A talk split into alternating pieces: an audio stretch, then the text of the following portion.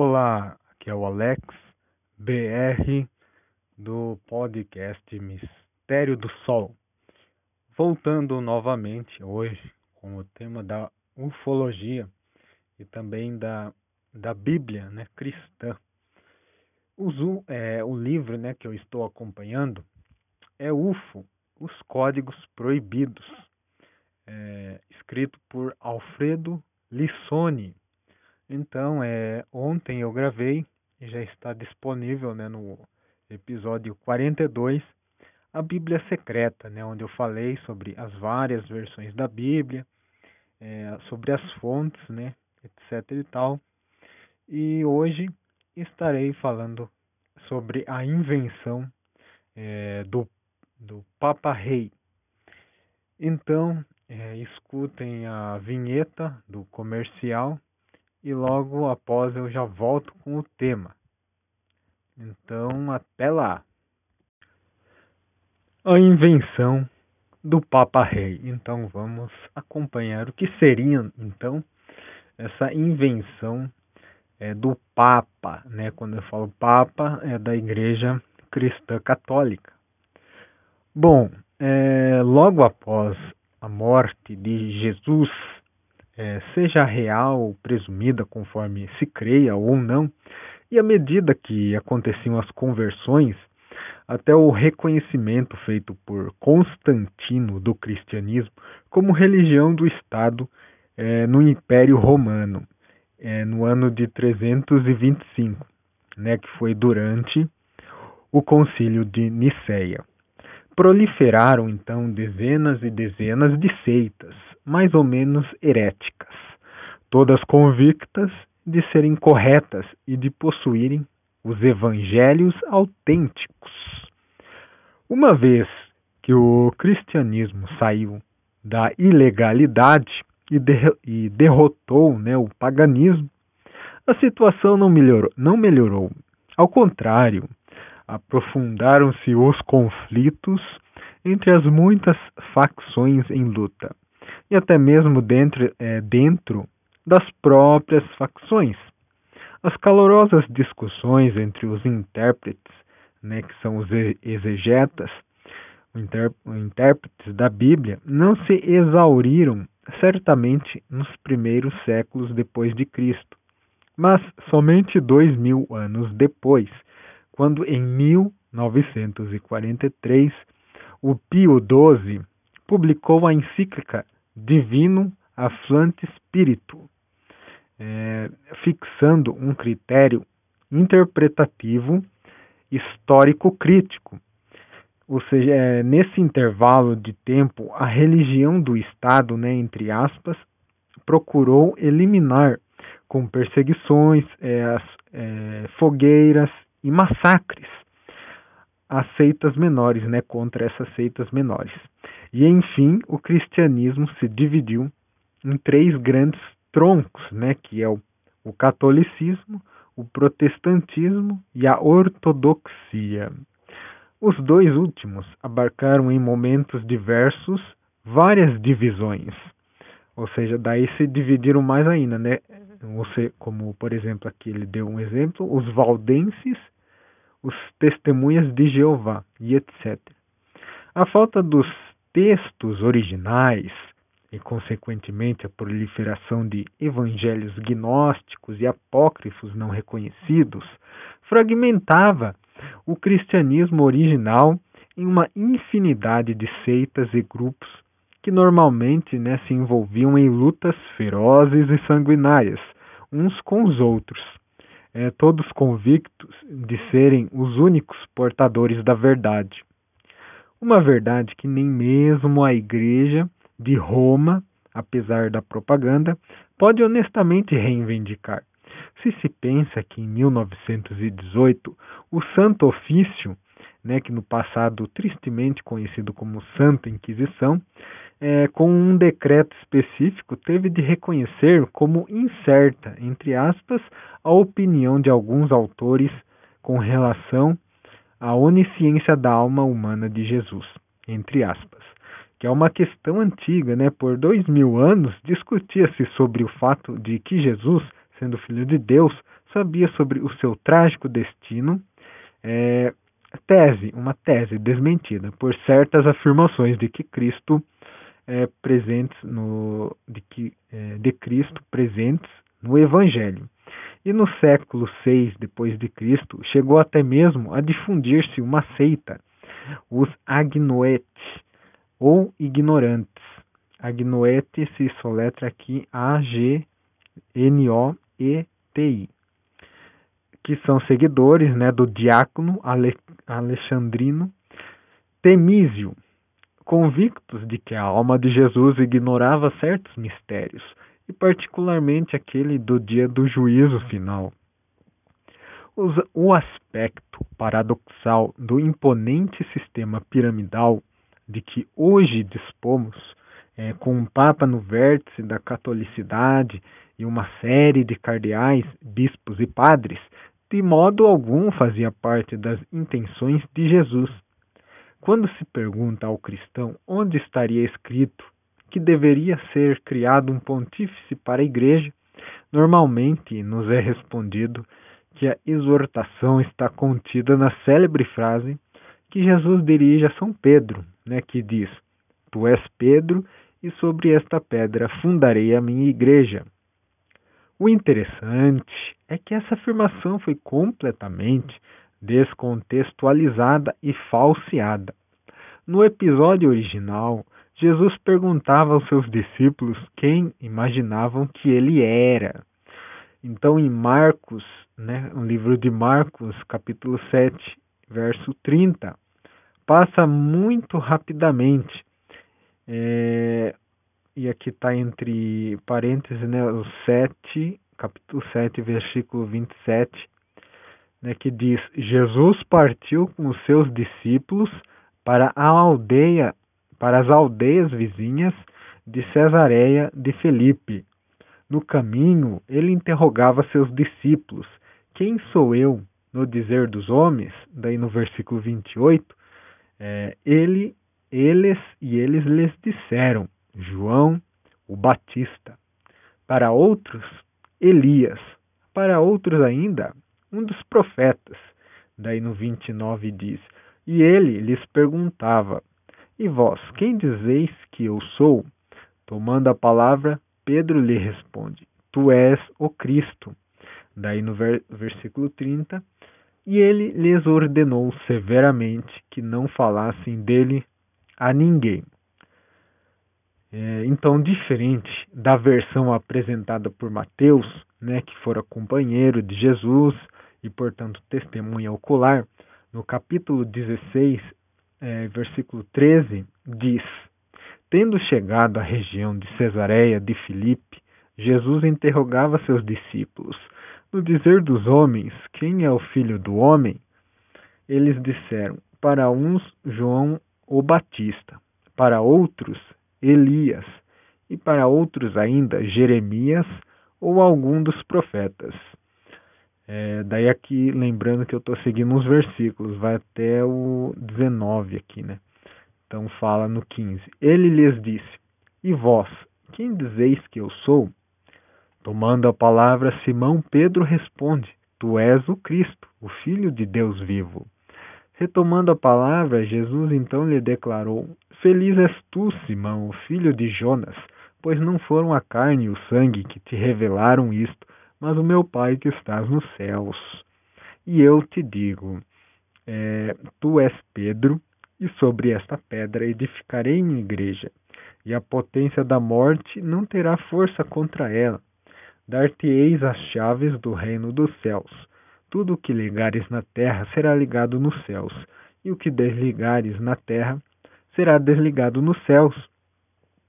Então, aqui, um jogo de palavras utilizado há séculos, é, utilizado há séculos pela Igreja para justificar o seu descarado poder temporal, né, tão contestado por São Francisco e pelos hereges dolcinianos. Funcionava, obviamente, só em latim, mas não em aramaico. O fato é que nem Jesus, nem São Pedro, cujo verdadeiro nome era Simeon Kefas, eram romanos. Aliás, a moderna exégese é, acredita que São Pedro nunca tenha ido a Roma e que o seu suposto suplício na urbe seja fruto da imaginação. Jesus, ou Jeshua, falava em aramaico, não em latim. E em aramaico, a frase realmente colocada com um jogo de palavras soava muito diferente. Vejamos-la juntos com os termos reais. E vocês? Para vocês, quem eu sou? Respondeu Shimeon, chamado Kefas, né, que significa convicção. Tu és o ungido, ou seja, isto é, o Messias. E Jeshua diz: Tu és convicção, e sobre esta convicção, ou seja, o que eu sou, o Messias, né, edificarei a minha eclésia, né, que significa assembleia, né, kahal em hebraico. Eclésia, comunidade, não a minha igreja. Então aqui diz eclésia, né? Eclésia com dois Ks, que é uma comunidade e não a minha igreja, como tendo contado os padres. Nenhuma igreja estruturada, portanto, mas somente uma comunidade de apóstolos errantes, como foram, na verdade, os, os doze guardiões das reais intenções do Mestre.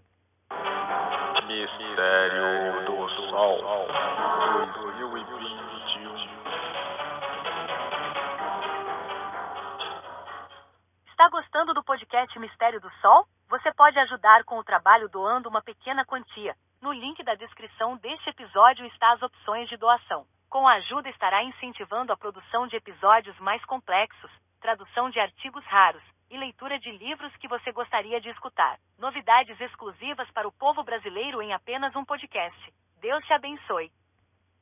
Então, no decorrer dos séculos, a Igreja manipulou sem pudor esse é, preciso ditame de Cristo, jogando com a tradução em latim de São Jerônimo.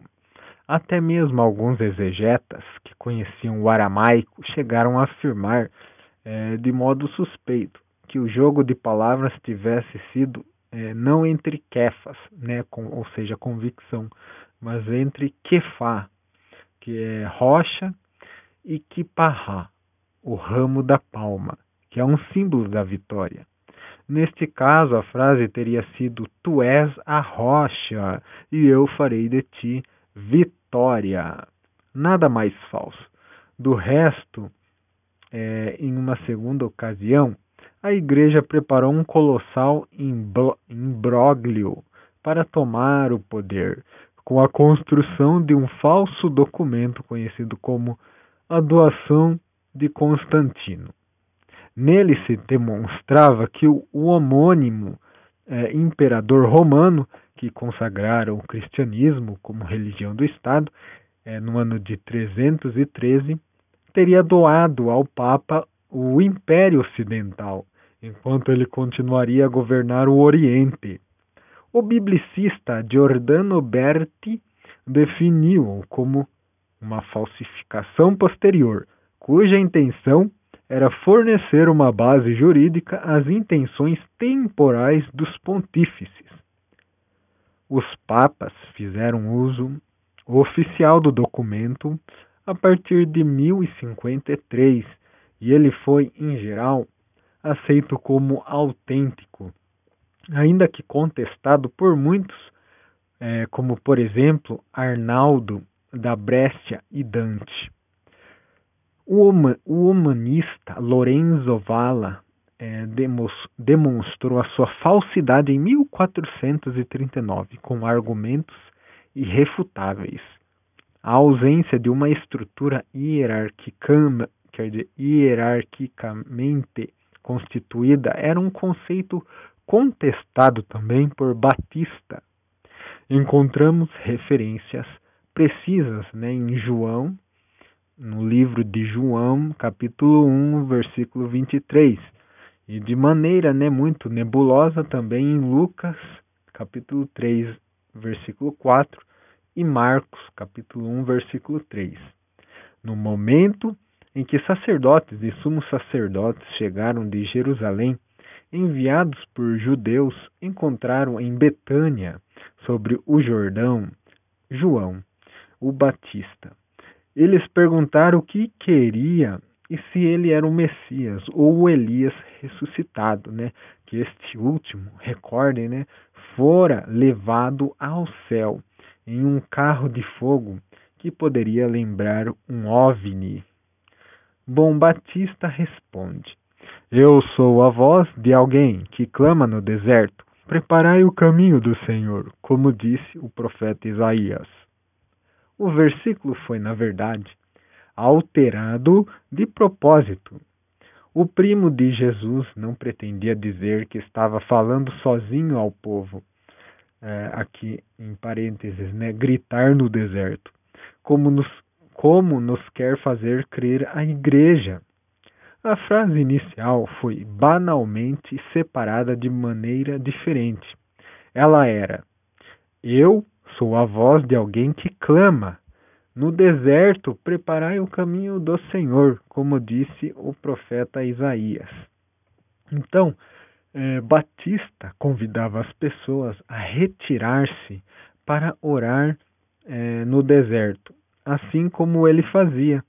Nessa frase há um estímulo ao nomadismo religioso, depois exaltado pelos pais, pais do deserto.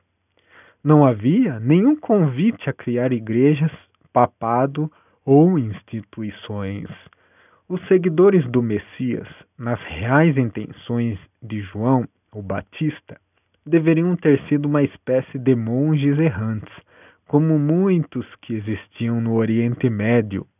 E de fato, o cristianismo antigo, que a historiografia entende como aquele que vai no fim da comunidade dos discípulos de Jerusalém até o concílio da Calcedônia, isto é, entre 150 e o ano de 451, dividira-se em cinco patriarcas, subdivididos entre Roma, onde pregaram os dois apóstolos Pedro e Paulo.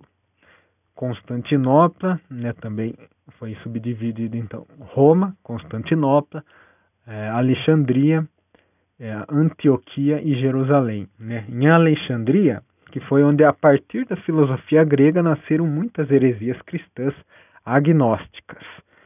É, e a Jerusalém, onde o movimento nascera. Enquanto alexandrinos e antioquinos, que respiravam o culto ar filosófico da época, deram vida às primeiras escolas teológicas cristãs, também como reação às heresias difundidas. É, os, os pais do deserto criaram o monasticismo, alegando estarem, deste modo, mais fiéis às palavras de Jesus. Essas divisões, é, ao longo do tempo, criaram cismas é, e violentas lutas internas. Um dos pais da igreja, o Clemente Romano, escreveu o seguinte: Por que brigas, cóleras, discórdias, cismas e guerras entre vós? Bom, ele foi, é, foi com Santo Inácio de Antioquia, a mais de 110 depois de Cristo, é, escritor cristão né, de língua grega e criador da expressão Igreja Católica, isto é, universal, que aparece claramente pela primeira vez aquela estrutura eclesiástica local que se tornara depois tradicional, com o ministério do bispo como guia da comunidade e os presbíteros e diáconos. Justino, é, mártir, né, na sua celebração da Eucaristia, deixou escapar que as celebrações eram feitas no chamado Dia do Sol. O nome pagão do domingo, né, pois era identificado pelos primeiros cristãos como o dia da ressurreição de Cristo, sobrepondo-se a um culto pré-existente, convictos de que o teriam crucificado, na verdade, no dia anterior ao de Saturno e posterior àquele mesmo dia, isto é, o dia do Sol, é, tendo aparecido é, aos seus apóstolos e discípulos, ensinou as coisas que vos transmitimos. Desse modo, os cristãos conseguiram gradualmente substituir os próprios costumes por aqueles dos pagãos. Não por acaso outras religiões não reconhecem essas tradições. É, mormons e hebreus festejam os sábados, o sábado, né? Os muçulmanos a sexta-feira, os cristãos o domingo. Muitos desses fundadores da igreja foram apologistas, isto é, autores de textos em defesa do cristianismo, primeiramente. Depois, da ortodoxia, controlando os hereges. Muitas das suas obras se perderam, como tantas outras daquele período. A primeira grande obra antignóstica que chegou até nós, ainda que na sua tradução latina, foi aquela de Irineu, o bispo de Lyon, na Gália, de 140 ao ano 200 depois de Cristo. É grande representante, é, quer dizer, grande representante da tradição teológica da Ásia Menor, com ela compartilhou o milenarismo, crença segundo a qual o fim do mundo será precedido pelo reino de mil anos, que Cristo instaurará sobre a terra junto com os justos ressuscitados. Nem sempre esses personagens foram, porém, campeões das heróicas virtudes apresentadas pela Igreja. As perseguições contra quem pensasse diferente deles, ou seja, os hereges, foram frequentemente invocadas em alta voz, não apenas pelos imperadores, por razões de ordem pública, mas também pelos defensores da Igreja, que depois foram proclamados santos como Santa Clara de Montefalco, que denunciou os hereges do espírito de liberdade, entre aspas, que acreditavam no alcance da autodivinização por meio da ascese, presentes em alguns conventos franciscanos umbros, que foram processados em 1307 e o seu chefe, Bentivegna da Gúbio, condenado à prisão perpétua ou como o sábio e já citado Agostinho, libertino maniqueísta, então convertido graças aos sermões de Santo Ambrósio. Agostinho, tornado bispo de Hipona, convenceu em 404 o imperador Honório a perseguir os hereges donatistas, que colocavam em crise a igreja, afirmando que os sacramentos, sacramentos eram válidos somente é, se quem os administrava possuísse dignidade. Então o santo, entre aspas, Santo Agostinho, além disso, previu alguns algumas temáticas da ufologia para física, ou seja, a ciência que afirma que os alienígenas não vêm de planetas distantes, mas dimensões imateriais e paralelas à nossa. Na sua angelologia, quer dizer, angelogia, o bispo de Hipona sustentava de fato que os guardiões celestiais se moviam por movimento instantâneo, que hoje né, utilizaríamos o termo ficcionista teletransporte, e que podiam misturar-se à matéria, e pondo, e, quer dizer, a ponto de um bilhão deles poder estar sobre a ponta de um alfinete.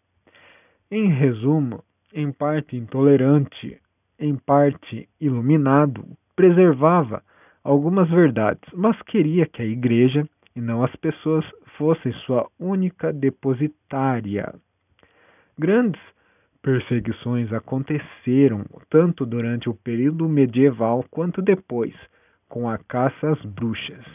Entre os mais relevantes, o extermínio dos templários, que adoravam um ídolo representante da consciência, que a igreja é, fez passar por diabo e dos cátaros ou puros. Estes últimos, que na cidadezinha francesa meridional de Albi é, eram chamados de albigenses, foram exterminados por uma cruzada guiada por alguns príncipes do norte, que ofereceram os seus cavaleiros em troca dos territórios eventualmente conquistados. É, guiados por Simon de Montfort, os cruzados de Deus tomaram as cidades de Béziers, Carcassonne e Narbonne em 1209 e gritando: Matem-no todos, Deus saberá reconhecer os seus. Então passaram pelo fio da espada todos os habitantes, sem distinção de fé, sessenta mil apenas em Béziers. Com a queda do castelo de Montsegur, é, última fortaleza cátara, né, em 1243, o movimento foi quase completamente aniquilado.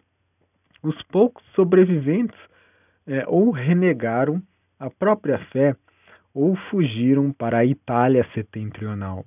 Com, a, com argumentos tão convincentes, a Igreja conseguiu impor as suas próprias ideias.